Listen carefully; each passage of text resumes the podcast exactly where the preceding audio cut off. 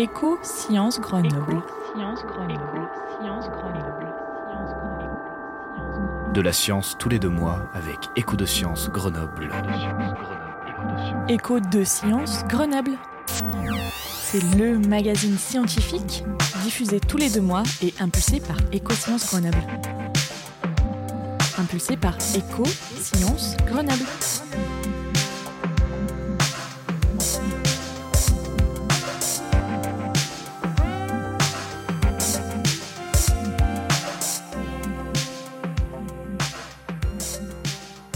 Bonjour et bienvenue dans ce nouvel épisode d'Écho de Sciences Grenoble spécial Fête de la Science 2023. EDS Grenoble, c'est le podcast produit par Territoire de Science. Aujourd'hui, nous allons parler hockey et boissons énergétiques et énergisantes. Vous verrez qu'il y a une grande différence entre les deux. Une fois n'est pas coutume, nous sommes quatre aujourd'hui autour de la mixette. Natalia Bazoge, bonjour. Bonjour. Vous êtes chercheuse au laboratoire Sciences. Et vous, votre domaine euh, d'étude, il euh, se rapproche de l'histoire des sciences et des stéréotypes sexués. Tout à fait. Marion Sabordi, bonjour. Bonjour. Alors Marion, on travaille beaucoup ensemble puisque euh, vous produisez en fait Éco de Sciences Grenoble. C'est la première fois que j'ai la chance de vous avoir au micro et de vous vous voyez du coup. et vous êtes coordinatrice départementale de la Fête de la Science en Isère et chargée des nouveaux médias à Territoire de Science. Tout à fait. Lionel Reverré, bonjour. Bonjour. Vous êtes chercheur INRIA et avec vous, on va parler des mouvements en lien avec le sport, notamment à haut niveau. Est-ce que vous pouvez d'abord m'expliquer concrètement sur quoi est-ce que vous travaillez? Alors, le mouvement, on imagine bien que c'est euh, quelque chose que tout le monde partage et c'est un objet d'étude en fait. On peut faire du mouvement un objet de science. Alors, comment on en fait un objet de science? Au-delà de effectivement la pratique sportive, la pratique artistique Eh ben, on va faire des mesures et on va essayer de comprendre comment euh, le mouvement s'organise chez l'homme et euh, comment le cerveau euh, structure le mouvement et puis mécaniquement comment il se réalise. En fait, il y a tout un champ d'application et de discipline autour de cette étude du mouvement. Donc pour ma part, moi je suis spécialisé dans ce qu'on appelle donc l'analyse du mouvement sur des parties plutôt métrologiques, c'est-à-dire sur la mesure du mouvement et avec une spécialisation sur l'analyse à partir de la vidéo qui s'applique vraiment très bien au sport. Pourquoi est-ce que c'est intéressant en 2023 de s'intéresser au mouvement dans le sport à haut niveau Alors, le mouvement, c'est à la base aussi, donc euh, on imagine bien, de toute activité euh, sportive. Et euh, quand on s'entraîne, et, eh ben, et en particulier à haut niveau, la, vidéo est omniprésente. C'est-à-dire que les, les, athlètes se filment, les entraîneurs filment, tout le monde se filme pour revisualiser le mouvement. Et c'est une pratique en fait qui existe depuis plusieurs années. Et ce qu'on s'est dit, c'est qu'avec les avancées en apprentissage automatique, ou euh, donc euh, ce qu'on appelle communément euh, l'IA, il y a maintenant des possibilités d'aller recruter et interpréter de l'information, donc d'aller récupérer de l'information sur les images, les images en mouvement, sur les vidéos, et qui apporte des chiffres, une objectivation, donc déjà donc un début d'approche scientifique, de, de mesures dans le mouvement. Et l'idée, c'était de voir en quoi ces nouvelles technologies et ces nouvelles avancées scientifiques dans le domaine de, de l'apprentissage automatique autour de l'analyse vidéo pouvaient bénéficier aux, euh, aux, sportifs de haut niveau. Donc c'est quelque chose de nouveau, ça commence un petit peu à, voilà, à se développer. Nous, on voulait aller assez loin dans euh, la compréhension du geste. Donc, euh, j'ai proposé un, un programme national, donc qui est soutenu par, par le gouvernement, sur l'analyse vidéo, l'objectivation du, du, geste grâce à l'analyse vidéo dans le sport de haut niveau. Ce que j'entends là de votre recherche, c'est que c'est extrêmement pluridisciplinaire, voire même transdisciplinaire. Tout à fait. Euh, je vous parle effectivement bah, d'abord de ce que moi je, touche en tant que scientifique, c'est-à-dire sur, les aspects informatiques. Donc je rappelle, hein, l'INRIA, c'est un institut de recherche public euh, en informatique. Mais si on devait s'arrêter aux images, en fait, et, eh ben, et à ce qu'on peut extraire même automatiquement des images, on n'aurait pas fait tout le travail.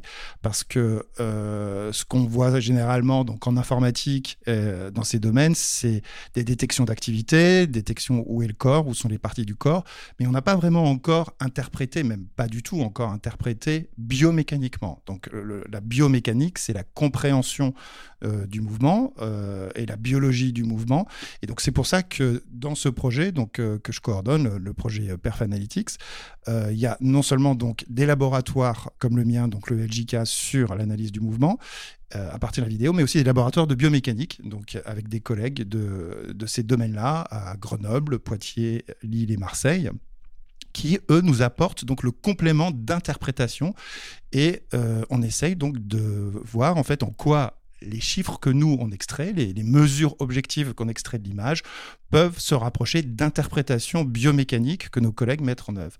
Et vous parliez de pluridisciplinarité, donc ça fait déjà deux disciplines. Il y a aussi donc le fait d'aller vraiment jusqu'au bout de l'application sportive et de le mettre en contexte avec une interprétation sportive et c'est pour ça qu'on travaille aussi avec l'INSEP donc qui est partenaire donc l'INSEP qui est euh, l'institut donc de formation et euh, d'expertise euh, du sport de haut niveau donc qui a aussi des laboratoires en ce qu'on appelle en sciences du sport qui sont là des gens plus en statistiques. Enfin, nous, on, on travaille avec un laboratoire d'épidémiologie et de statistiques pour compléter l'interprétation et la mise en forme auprès des, athlètes et des, des entraîneurs. Merci.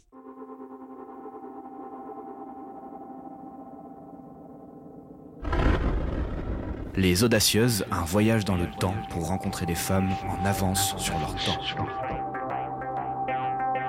Des femmes en avance sur leur temps qui font avancer le temps. Natalia, euh, vous êtes donc notre audacieuse euh, du jour et comme euh, je le disais, vos travaux s'insèrent dans une histoire genrée de l'éducation physique et du sport. Quels sont les enjeux de vos recherches en 2023 alors l'objectif de ces travaux en histoire, c'est finalement de comprendre un petit peu euh, une situation plus, plus contemporaine, la situation d'aujourd'hui, en particulier donc dans le domaine du sport, essayer de comprendre pourquoi encore aujourd'hui euh, certaines euh, fédérations dans certaines activités sont très féminisées et pourquoi d'autres restent au contraire très plébiscitées par les hommes. Donc l'enjeu c'est de comprendre un petit peu au niveau historique comment ces représentations des différentes activités, des, activités qui seraient euh, féminines et d'autres qui seraient masculines, comment elle s'est construite à travers l'histoire et à travers euh, justement tout un processus, euh, on parle de processus de socialisation, hein, pour expliquer comment filles et garçons finalement apprennent à travers différentes institutions, différents leviers, apprennent à construire des représentations de ce qui serait féminin et ce qui serait masculin. Est-ce que vous avez concrètement euh, des sports qui euh, sont plus féminins que masculins? Alors oui, dans les, dans les fédérations aujourd'hui, euh, il y a des fédérations qui sont très, euh, très féminisées. Par exemple, euh, la gymnastique est une fédération très féminisée. à l'inverse, le, rugby est une fédération encore très masculine, même si aujourd'hui, dans toutes les fédérations, il existe des plans de féminisation pour essayer d'attirer justement le public féminin dans les différents sports. Donc vous, votre travail, en fait, c'est de comprendre pourquoi justement il y a plus de femmes ou plus d'hommes euh, dans ces sports-là. Euh, est-ce que vous pourriez nous donner un peu les grandes lignes du pourquoi justement? Oui, alors historiquement, le pourquoi, hein, ça s'explique euh, à l'arrivée du sport de compétition en France à la fin du 19e siècle. on peut remonter jusque-là pour expliquer tous les interdits qui ont été formulés à l'encontre de la pratique sportive des femmes toutes les limites qui ont été posées à la pratique sportive des femmes, euh, dans un contexte à la fin du 19e siècle où euh, les femmes étaient euh, socialement destinées à devenir essentiellement des mères, des femmes au foyer. le sport de compétition était considéré d'un point de vue médical comme dangereux pour elles, dangereux pour l'utérus notamment. Euh, et donc, euh, on leur interdisait toute forme de pratique violente euh, à l'encontre de, de l'utérus. Donc, par exemple, le football était considéré comme un sport violent parce qu'on pouvait y prendre des coups, mais les distances aussi, par exemple, trop longues en athlétisme pouvaient être considérées aussi comme dangereuses pour les femmes car susceptibles de les fatiguer. C'était un petit peu la même logique que pour les études, quand on disait que les femmes euh, ne pouvaient pas accéder aux études supérieures, dans la mesure où ça engendrait une fatigue intellectuelle qui était contraire euh, au fait qu'on souhaite qu'elles aient beaucoup d'enfants et des enfants en bonne santé. Il fallait conserver son énergie pour cette fonction euh, sociale à laquelle les femmes étaient destinées. Vous faites aussi le choix de vous intéresser à la presse sportive. Pour quelle raison? Alors, on s'intéresse à la presse euh, parce que je parlais tout à l'heure de socialisation et que la presse, c'est un outil important de cette socialisation, dans la mesure où la presse va véhiculer un certain nombre de représentations de l'activité sportive. C'est-à-dire que la manière dont les articles sont écrits dans la presse sportive, par exemple, ou dans la presse féminine sur laquelle j'ai travaillé, euh, témoigne d'une certaine euh, vision du sport, de valeurs qui sont mises en avant, euh, de types de corps aussi idéaux à mobiliser dans le sport. Et ça permet de comparer la manière dont on voit les sportives et les sportifs euh, dans ce discours journalistique. Et ce qui nous intéresse, c'est aussi comment ce discours il va être reçu par le lectorat, c'est-à-dire euh, la presse en général, ce sont des, titres qui sont tirés à, un, nombre d'exemplaires assez important, et donc le message qui est véhiculé va aussi avoir une influence sur les représentations du lectorat. Donc on se questionne sur ces représentations qui sont véhiculées à travers le discours journalistique et leur influence sur les lecteurs et les lectrices, euh, et dans, leur, euh, dans la manière qu'ils vont avoir de se représenter le sport justement comme une activité entre guillemets féminine ou euh, plutôt masculine. Merci beaucoup euh, Natalia Bazeuge d'avoir été notre audacieuse du jour. Je rappelle que vous êtes chercheuse au laboratoire Sens. Vous vous occupez plus particulièrement de l'histoire des sciences et des stéréotypes sexués.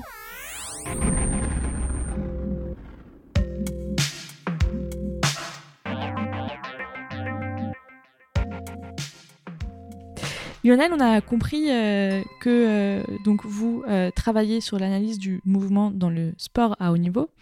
En 2018, vous co-signez un article sur l'analyse du mouvement 3D des performances en escalade de vitesse. comment est-ce que vous vous aidez de la 3D dans vos recherches?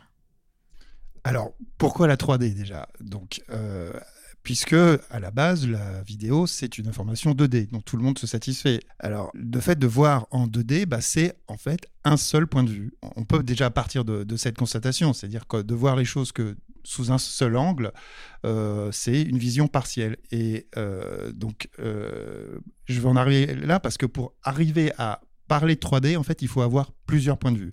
C'est ce qu'on appelle donc le principe de la stéréoscopie, ce qui fait qu'en fait, on a, euh, nous, humains, la possibilité d'apprécier la profondeur, en fait, euh, parce qu'on a deux yeux. Ça, c'est un principe mathématique et euh, de base qui permet de mettre en place les calculs de la 3D.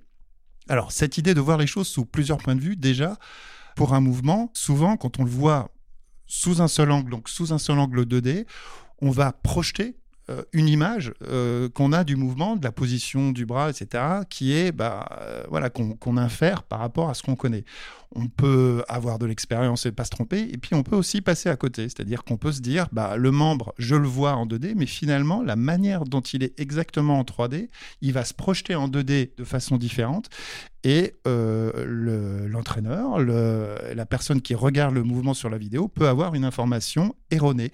Pas, pas complètement fausse, mais euh, légèrement erronée. En tout cas, il ne pourra pas avoir une appréciation exacte de l'angle, par exemple, pour ce qui m'intéresse sur les analyses cinématiques.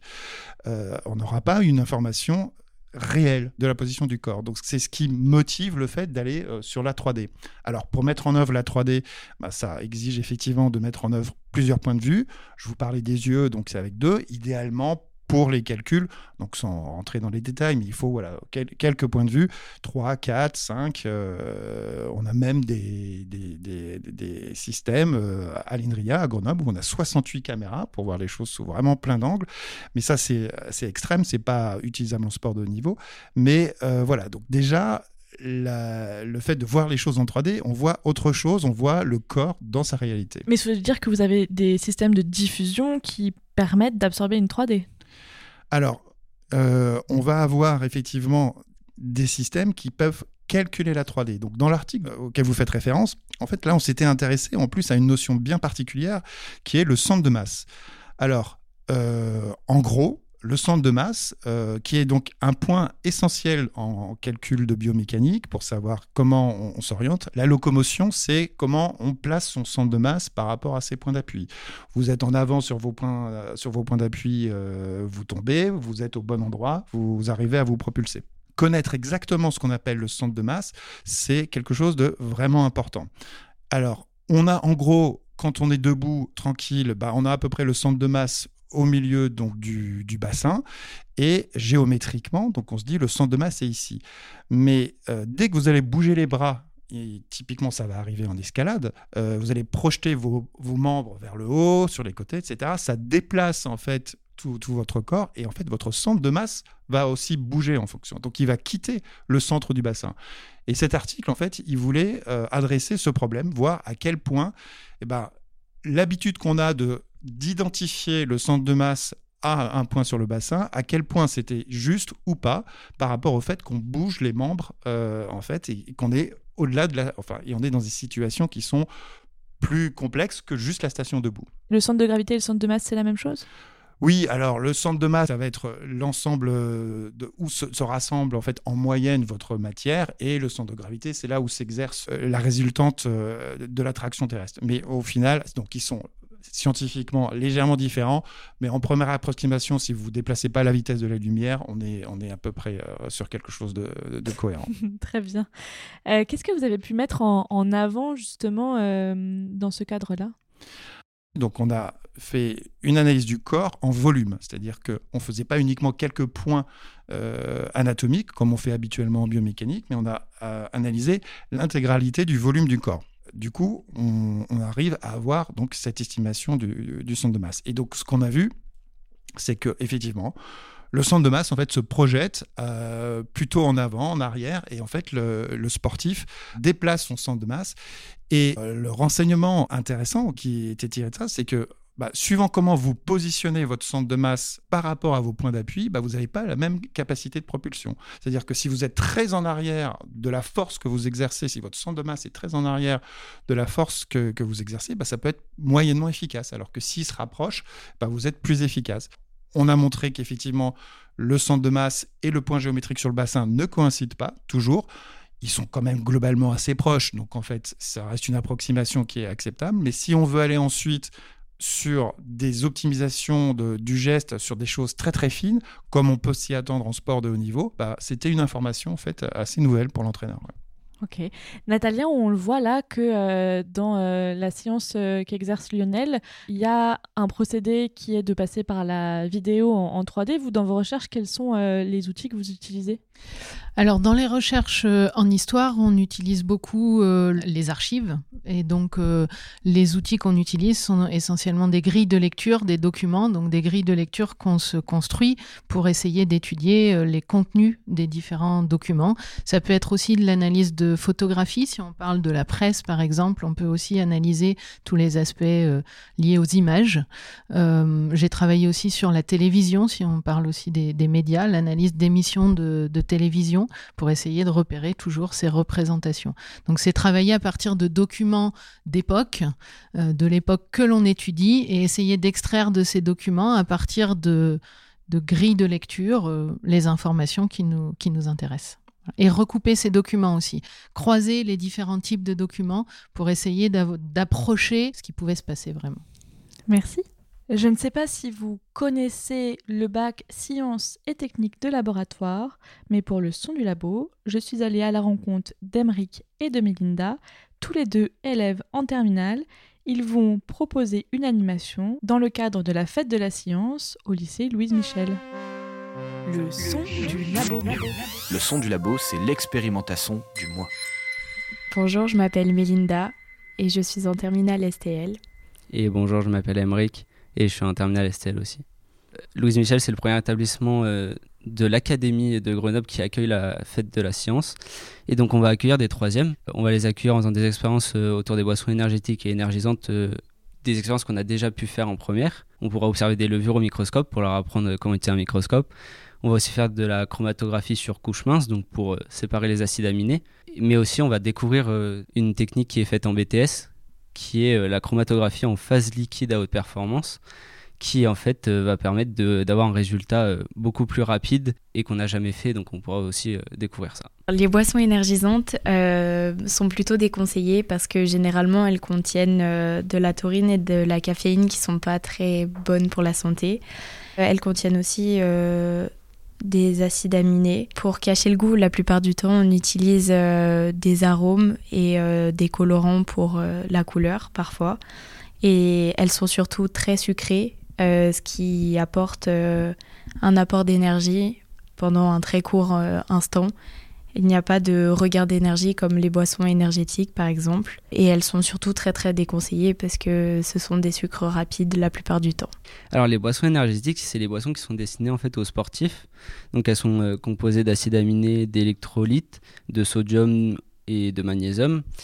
Et aussi de sucre lent du coup euh, ou rapide, ça dépend du type de sport qu'on fait.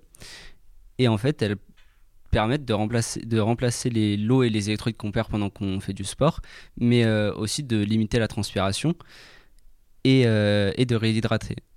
Et euh, du coup, en fait, cette, cette boisson-là est destinée vraiment aux sportifs d'un assez haut niveau. On ne l'utilise pas souvent pour faire du sport. C'est tout ce qui est marathon, etc., qui en ont vraiment besoin pour récupérer très vite de l'énergie et ça dure en fait un long moment comparé aux boissons énergisantes. Bah, d'après ça, il y a plutôt une grosse euh, confusion marketing parce que euh, les industriels jouent beaucoup sur euh, énergisant, énergétique et on arrive très peu à faire la distinction entre les deux en fait. Les boissons énergisantes sont beaucoup plus présentes et ouvertes au public alors qu'elles sont très déconseillées et pas du tout qualitatives. Les boissons énergétiques, c'est vraiment quelque chose de un univers assez restreint, ouvert qu'aux grands sportifs qui l'utilisent pour le sport en fait. C'est super important d'accueillir des, troisièmes en fait, et surtout dans cet établissement parce que j'ai déjà présenté ma filière et on s'est rendu compte qu'en fait sur une vingtaine de classes, il y en avait vraiment trois que ça intéressait qui connaissaient même pas la filière euh, normalement. Et euh, du coup, on se rend compte qu'en fait, cette filière, elle est vraiment euh, un peu cachée, alors que c'est. parce qu'en fait, c'est une filière technologique, donc c'est très précis. Et on sait pas. les gens se disent pas directement, j'ai envie de faire du laboratoire. Et du coup, en parler à des élèves de troisième, leur montrer les expériences qu'on fait, puis en plus, c'est des expériences qu'on fait. ces expériences-là, on peut les faire deux fois par semaine, on les fait souvent, donc comme ça, ils peuvent voir que c'est des choses intéressantes en fait dans cette filière et que même s'ils sont pas vraiment intéressés et qu'ils n'ont pas d'idée de métier, peut-être ça peut leur donner des idées aussi euh, de ce qu'ils veulent faire plus tard. C'est bien aussi de leur faire découvrir euh, des choses et que, bah, comme beaucoup, euh, comme il a dit, il y, il y en a beaucoup qui connaissent pas en fait la filière STL et je trouve que c'était, enfin, que c'est plutôt intéressant. parce que bah, on peut faire beaucoup de manipulations qui nous font découvrir plein de choses, donc c'est agréable.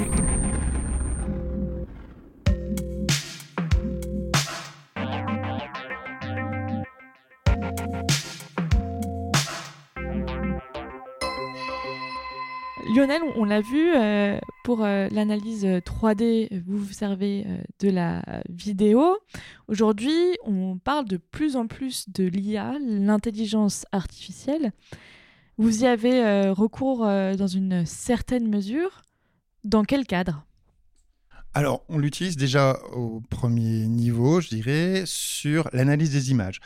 Donc, le principe de l'intelligence artificielle, enfin, qui est plus de l'apprentissage automatique que de l'intelligence, mais c'est apprendre à la machine à faire des associations entre différentes sortes d'informations. Donc là, en l'occurrence, entre la vidéo, les pixels de l'image, donc les, paramètres euh, d'entrée, ça va être toutes les séries de pixels des images vidéo, et puis la position des membres. Donc pour ce qui me concerne, donc sur l'analyse de posture, l'analyse de mouvement, c'est où se trouve le genou, où se trouve la cheville, etc. Donc toutes les parties du corps. Et donc c'est des systèmes d'apprentissage automatique, donc qui sont en fait des modèles mathématiques euh, issus des probabilités, qui vont pouvoir donc apprendre, c'est-à-dire représenter, avoir un modèle mathématique, bah, de dire, on va dire à faire d'abord une phase d'entraînement qui est faite manuellement par des gens qui vont dire, bah voilà, sur l'image, euh, la cheville, ça ressemble à ça, ils vont le faire pour 10, 100, 1000, 1 million d'images, et au bout d'un moment, on aura tellement de données que euh, on aura forcément toute image de cheville donnera à peu près une réponse euh, probabiliste euh, probable. Quelque chose qui euh, pourra donner une estimation relativement fiable de la position de certains éléments du corps, des, éléments clés du corps, comme je vous dis, cheville, genou. Et tout le succès de ce qu'on appelle l'intelligence artificielle, en fait, repose essentiellement sur la capacité d'accumuler énormément de données. En fait, c'est aujourd'hui, c'est ce qui euh, fait que euh, des techniques qui euh, étaient connues depuis longtemps, mais qui maintenant bah, fonctionnent beaucoup, beaucoup, beaucoup mieux parce qu'on n'a jamais eu autant de données. En fait, on n'a jamais eu autant de, de, vidéos et de gens qui ont eu la patience de ce qu'on appelle étiqueter les données, donc, ah, donc désigner à la machine, bah voilà telle partie du corps, ça ressemble à ça. Euh, et, donc, on a pu ajuster des modèles très pertinents, très performants de prédiction. Donc ça, c'est le premier niveau d'intelligence artificielle. Et puis ensuite, on peut appliquer l'apprentissage automatique sur n'importe quel type de données, pour peu qu'on en ait euh, beaucoup. Et donc, euh, on, va on travaille aussi sur euh, bah, les données biomécaniques qu'on extrait. Et ben, on essaie d'en accumuler le plus possible pour essayer de détecter qu'est-ce que c'est qu'une stratégie gagnante, en disant, bah voilà, le corps s'est organisé comme ça, on a pu le mesurer en vidéo, on a obtenu tel score. Est-ce que là, voilà, on est sur une stratégie gagnante ou pas? Vous m'avez tracé tout droit une voie royale pour la dernière question que je voulais vous poser, justement avec l'accumulation de euh, ces données, de l'utilisation euh, de cette intelligence artificielle. Finalement, qu'est-ce que les sportifs de haut niveau, leurs entraîneurs et tout leur staff sont en mesure d'attendre de votre science pour les prochaines années? Alors, on va pas être capable, et c'est pas l'ambition de dire voilà, il faut faire comme ça. On va pas dire au, sportif de changer son geste. Et on va pas apprendre à l'entraîneur à faire son travail. Il faut savoir qu'une une performance de, euh, physique pour tout le monde, mais a fortiori une performance de haut niveau, c'est tout un tas de facteurs qui va, euh, alors certes de la réalisation du geste, mais aussi le mental, euh, la préparation physique, et c'est vraiment tout un ensemble extrêmement complexe. Et donc du coup, nous, on participe partiellement à apporter donc des informations supplémentaires. En sport de haut niveau, on dit toujours que c'est l'entraîneur, euh, que le rôle de l'entraîneur, c'est le chef de projet de la performance. Et j'aime bien cette expression parce que ça donne bien l'idée que c'est lui en fait qui va superviser tout ça et qu'il n'y aura pas un système euh, technique qui va se substituer à l'entraîneur. C'est pas du tout notre ambition. Puis en fait, c'est complètement vain. Et le problème se pose pas comme ça. En fait, ce qu'on va apporter, c'est des paramètres en plus, une, des mesures en plus euh, euh, qui vont euh, abonder dans l'ensemble de l'analyse des, des, données pour l'entraîneur. Et je sais que voilà, ce qu'on produit donc comme données, ça a donc deux grandes fonctions. C'est la première qui est de effectivement bah, rendre compte sous plusieurs points de vue. On parlait de la, plusieurs points de vue de la 3D, mais sous des points de vue auxquels bah, l'entraîneur s'attendait pas, mais euh, rendre compte avec des chiffres euh, de la performance pour améliorer le geste. Et puis aussi donc un grand domaine qui, euh, qui pilote le, la pratique du sport de haut niveau, c'est la gestion des blessures, c'est-à-dire la prévention des blessures. Et donc du coup, bah, c'est non pas alors être encore une fois, c'est pas comme par magie de dire ah stop au prochain mouvement vous allez vous, mais c'est d'avoir le maximum de données pour pouvoir effectivement détecter des situations par expérience, des situations de, surentraînement ou de sous-entraînement, de savoir qu'il reste de la marge. Mais donc du coup, cette prévention des blessures, c'est aussi donc un sujet euh, qui, euh, qui, nous anime beaucoup avec les entraîneurs. C'est intéressant parce que c'est dans plein dans l'actualité. On a entendu euh, des critiques envers les entraîneurs, euh, l'entraîneur euh, de l'équipe de rugby qui lui reprochait d'avoir voilà trop entraîné ses joueurs et avoir causé justement beaucoup trop de blessures dans ce cadre-là. Alors, y a, là, vous rentrez effectivement dans des aspects humains, et puis c'est aussi toute la, beauté du sport, que c'est pas juste euh, effectivement une question euh, euh, matérielle et sur, sur l'implication, et, et c'est toute la difficulté. Au rugby, il y a effectivement beaucoup de travail aussi qui est fait sur les, sur les commotions. Et, donc là, bah, je vous dirais, effectivement, donc c'est pas quelque chose sur lequel on intervient on le fait plutôt pour la boxe, en fait. Hein, mon projet, on, on travaille, mais où il y a euh, effectivement des, enjeux de, mesure, de, de, de, commotion. Et c'est vrai qu'il y a un enjeu, en fait, pour quantifier très clairement, très objectivement, le nombre de coups qu'on peut euh, recevoir euh, en boxe. Puisque le principe de la boxe, c'est de porter des coups. Et donc, arriver à mesurer avec des chiffres, eh ben, ça peut apporter en fait un éclairage plus objectif euh, parce que euh, on peut effectivement un entraîneur avec son expérience voir que tel ou tel et, c'est la même chose en rugby hein, mais de, se dire ah oui mon joueur a là il a bien pris ou pas. Mais finalement si on peut en plus le quantifier euh, de manière objective, de manière euh, technique, scientifique, eh ben, on espère que effectivement ça permettra d'apporter des éléments supplémentaires pour prendre les bonnes décisions et euh, savoir quand est-ce qu'il serait plus prudent d'arrêter. Comme. Merci. Ça va arriver près de chez vous, surtout si vous habitez là où on veut que ça arrive. Ça va arriver près de chez vous, surtout si vous habitez près de l'endroit où on veut que ça arrive. Marion, donc vous êtes coordinatrice départementale de la fête de la science en Isère, mais qu'est-ce que c'est que la fête de la science? Alors la fête de la science, alors c'est un événement national, hein, c'est pas qu'en Isère, et c'est une grande fête populaire autour des sciences, des techniques. Euh, c'est euh, une dizaine de jours pendant lesquels euh, le grand public, les scolaires, mais les curieux aussi, peuvent visiter des laboratoires de sciences, peuvent découvrir des, des animations scientifiques, voir des expositions et plein d'autres événements, tous gratuits. Alors cette année, on parle de sport dans cette euh, fête de la science. Pourquoi c'est important justement de lier ces deux thématiques? Alors effectivement, on parle de sport, euh, pas forcément très original à quelques mois des JO, mais en tout cas c'est un super thème euh, pour, en particulier pour attirer en fait une grosse partie du public qui ne viendrait peut-être pas naturellement vers les sciences. On sait que la thématique du sport, euh, elle est vraiment fédératrice. Il y a énormément de gens inscrits dans plein de fédérations ou qui pratiquent une activité sportive euh, voilà, le week-end, qui vont courir un peu ou aller en montagne, ou même des personnes qui peut-être ne pratiquent pas mais assistent euh, à des matchs, à des, à des performances sportives. Donc on sait qu'on va toucher un public assez élargi et qu'on va pouvoir leur présenter des choses qu'ils ne soupçonnent euh, bah, peut-être pas. Donc euh, là, sur ce podcast, on voit par exemple autour de, l'histoire des sciences, autour euh, des mathématiques, voilà, de plein de thématiques un petit peu cachées des fois dans cette pratique sportive. Cette fête de la science, elle va euh, s'ancrer du 6 au 16 octobre en Isère. Il y en a pour tous les goûts, pour tous les publics. Vous avez choisi de euh, nous proposer quelques manifestations qui pourraient plaire à nos auditeurs et auditrices. Exactement. Alors sur les 280 euh, événements, animations, euh, c'est énorme. C'est énorme, oui, c'est énorme. Euh, tout ça, ça se passe dans une cinquantaine de villes en Isère. Hein. C'est pas uniquement à Grenoble ou, dans la métropole de Grenoble. Il y a vraiment euh, beaucoup de choses un peu partout.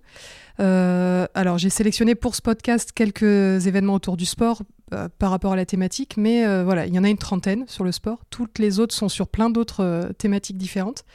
Et dans le sport, alors bah, déjà, on va pouvoir euh, retrouver Natalia euh, le mardi 10 octobre à 13h pour une conférence avec euh, sa collègue Aïna Chalabaef autour des stéréotypes de genre dans le sport. Donc si vous voulez approfondir. J'en profite aussi, petite parenthèse, vous retrouverez le samedi 7 octobre à Montbono, à Inria, les collègues de Lionel qui vont pouvoir vous parler de plein de choses, pas uniquement du sport, plutôt des mathématiques, de l'informatique. Et puis, euh, bah, autour du sport, on a des choses à éclat de science, le festival euh, qui se passe sur le campus universitaire de Grenoble, notamment un rallye euh, et une course d'orientation. donc ça, c'est la, partie plutôt festive et plutôt, voilà, plutôt amusante. Et un certain nombre de conférences avec des chercheurs, avec des étudiants sportifs de haut niveau aussi. même un moment où, à Eve où on va pouvoir faire un peu de sport avec les sportifs de, de haut niveau. Euh, mais également autour du sport, on a des choses en médiathèque. Euh, la médiathèque de Clé, par exemple, qui va présenter euh, de, des choses autour de la biomécanique. le réseau Écume aussi, dans le, nord-est de l'Isère, où l'activité sportive va être mise en avant. Et puis à Cosmocité, le nouveau centre de sciences à Pont-de-Clé, on va faire une espèce de mini compétition entre les astronautes et les hockeyeurs et savoir un petit peu comment les uns et les autres s'entraînent et s'il y a des différences ou des, points communs. Et pour ça, on aura les brûleurs de loups euh, avec nous. Merci beaucoup. Marion, c'est déjà l'heure de terminer cet écho de Science Grenoble. Et pour moi, de vous remercier tous les trois, Lionel Reverré, Natalia Bazoge et Marion Sabourdi, d'avoir été avec moi aujourd'hui. Merci. Merci. Merci. Et Marion, vous me parliez euh, justement des euh, brûleurs de loups. Je vous propose qu'on retrouve Jérôme Pérez, préparateur physique des brûleurs de loups. À très vite dans Éco de Science Grenoble. Et n'oubliez pas, la fête de la science en Isère, c'est du 6 au 16 octobre, partout dans le département.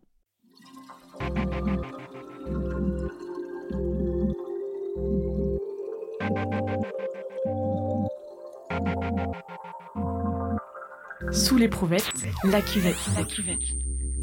Je suis Jérôme Pérez, euh, responsable recherche et performance au sein euh, de l'équipe de hockey professionnel des brûleurs de loups de, Grenoble, voilà, que j'ai intégré maintenant euh, depuis deux ans. J'attaque ma troisième année à la suite d'un doctorat en physiologie et biomécanique du mouvement et des sciences du sport que j'ai réalisé au sein de l'INSEP, donc l'Institut national du sport et d'expertise de la performance. Voilà. Donc voilà, j'ai intégré les, brûleurs de loups dans un objectif d'aider à travers euh, méthodologie scientifique, à travers la recherche, à travers les publications scientifiques, notre, nos process et euh, ce que l'on met en place aujourd'hui euh, dans notre institution pour voilà, essayer d'optimiser notre performance au quotidien auprès des joueurs, auprès des staffs et auprès de notre institution de façon plus globale.